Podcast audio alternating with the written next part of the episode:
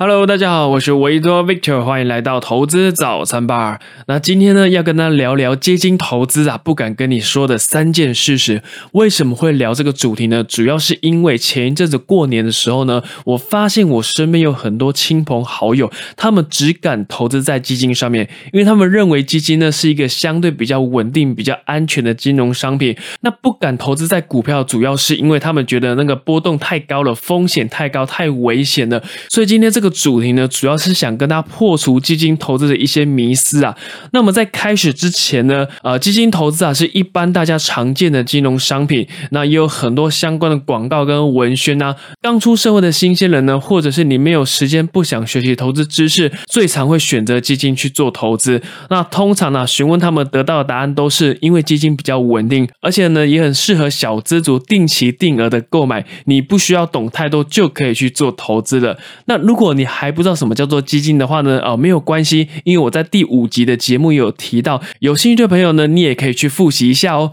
好，那首先呢，你必须要知道第一个事实就是呢，通常基金的费用它会吃掉你的获利。那这边的重点在于费用哦。基金的费用呢，也是有各种名目在收取的。那我这边呢，为了让大家可以更方便的理解，你可以想象费用啊，有分成是看得见的费用以及看不见的费用。那看得见的费用呢，最明显的就是手续费啊。你在申购、你在购买基金的时候呢，一定都会有手续费的产生。那一般的公定价，如果你是购买股票型的基金呢，大概是三 percent 左右，就是三趴。那如果你是购买债券型的呢，大概是一点五趴左右。那这跟你选择透过什么样的管道、什么样的平台去购买会有不同的差别。不同的通路通常会有不同的折扣啦，甚至有一些平台或者是券商还有寄出零元手续费的优惠哦。那看不见的费用呢？我一般会称为叫做内扣费用啦，或者是基金的经理费或者是管理费，这个都是一样的。所以你投资基金的时候一定要详阅公开说明书啊，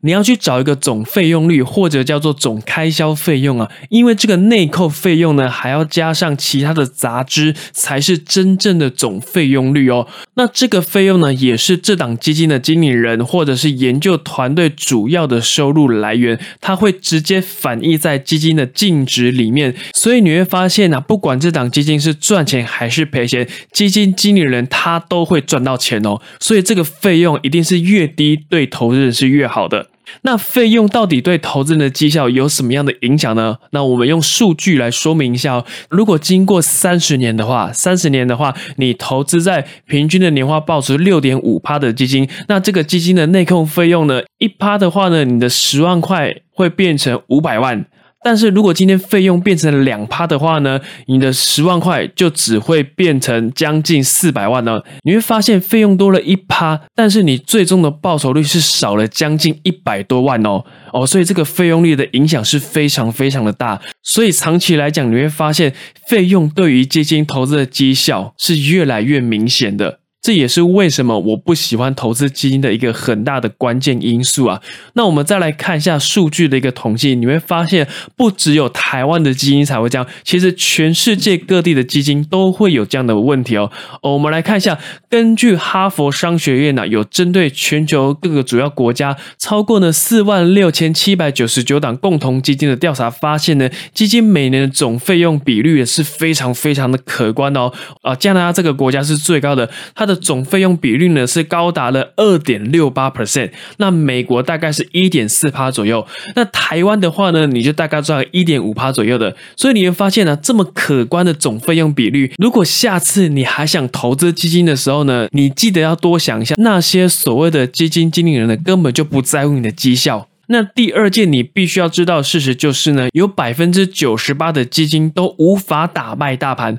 我这边讲的是长期而言，有百分之九十八的基金是无法打败大盘的哦。这个时候可能很多人会觉得，哎，怎么会这个样子？我看到那些广告基金的绩效表现都非常好啊，哎，这个时候你要注意哦，不管是广告还是银行的理专给你看的绩效图，通常都是别人精心挑选的，只给你看厉害的部分呐。很多你觉得绩效非常棒、令人叹为观止的绩效图呢，往往再加减个一两年，你会发现就打回原形哦，甚至绩效还会变成是负数的。所以重点是啊，你要拿到。全部的资料，千万不要相信新闻媒体或者是广告文宣吹捧的那些基金啊。如果我们只看一年的话，确实有大约百分之四十的基金绩效会赢过大盘，但是你要思考的是，在接下来的十年、二十年呢，它可以持续的做下去吗？短期的成功其实不代表什么，长期的成功才是真实的。所以很多时候啊，基金表现的好，可能只是搭上顺风车啊，比如说最近这几年很流行的电动车的趋势，是连带大家就认为好像这几档基金的经理人投资技巧非常的厉害，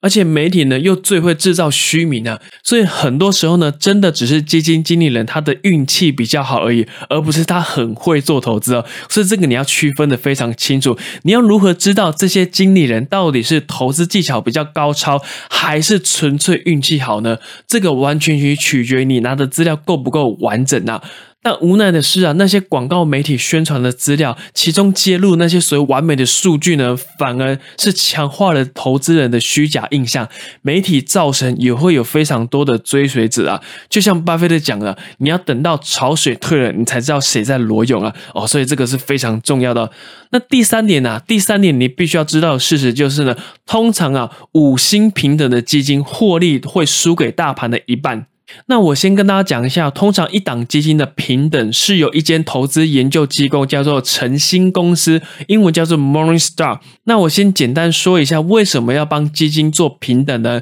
因为它可以帮助投资人更快速的了解并评估一档基金呐。那通常啊，晨星的星号评级呢，会将基金排名分为一到五颗星，一颗星是最低分的，五颗星为最高分。那这些排名呢，通常会根据基金的报酬。啊，风险啊，费用以及跟同类基金的表现去得出来的。那诚心评级的基金呢，至少要有三十六个月，也就是三年的总报酬率，才会有基金的评级哟。那这个时候问题就来了，你千万不要因为星星比较多，你就觉得这档基金越好，更不能当成你买或者不买的理由吧。为什么呢？因为通常诚心公司啊，每一年在发布这些平等报告几个月后呢，五星平等的基金获利都不到大盘的一半哦。简单来讲，就是比大盘表现还要差很多啊！就连晨星公司自己都承认啊，这些所谓的新兴平等几乎没有什么预测的力量。但是呢，还是会有很多新的投资人纷纷投入到四颗星、五颗星的基金当中，因为基金绩效的好坏跟基金的经理人有很大的关系。如果获得五颗星的基金经理人突然换人了，你会发现呐，这五颗星其实没有什么参考的价值哦。而且呢，也没有什么证据可以显示获得最高评等的基金绩效就一定会赢过中等评价的基金啊。因为每一档基金只会分别对过去的三年、五年、十年的表现来做评分。那如果有一档基金它只有成立九年未满十年，它过去五年的表现很棒，但是在第六年、第七年、第八年、第九年表现越来越差的时候啊，你会发现这个时候平等会表现不出来哦。那最后呢，帮大家再复习一下，第一件事情，你要特别去关心基金的费用，通常会吃掉你的获利，也就是你要去看一档基金的总费用率，也就是总开销费用，费用越低，对投资人来讲是越好的事情。第二件你要留意的事情就是呢，有百分之九十八的基金无法打败大盘，所以呢，你看的那些基金的绩效图啊，你一定要得到完整的资料，你要看长期的哦，而不要被短期的高报酬或者是受到新闻媒体的影响。哦，那第三个呢，就是通常啊，五星平等的基金获利会输给大盘的一半呢。简单来说，你不要根据星星的平等去做投资啊，星星平等越高的不一定代表它的绩效越好，你还是要自己去做好功课，这个才比较重要哦。那如果你有一些相关的问题呢，也欢迎透过 Facebook 或者是 IG 来私讯我，我们都可以互相的讨论跟学习哦。喜欢我的节目呢，记得订阅，也欢迎分享给更多喜欢投资理财的朋友。那我们就下。下期节目再见喽，拜拜。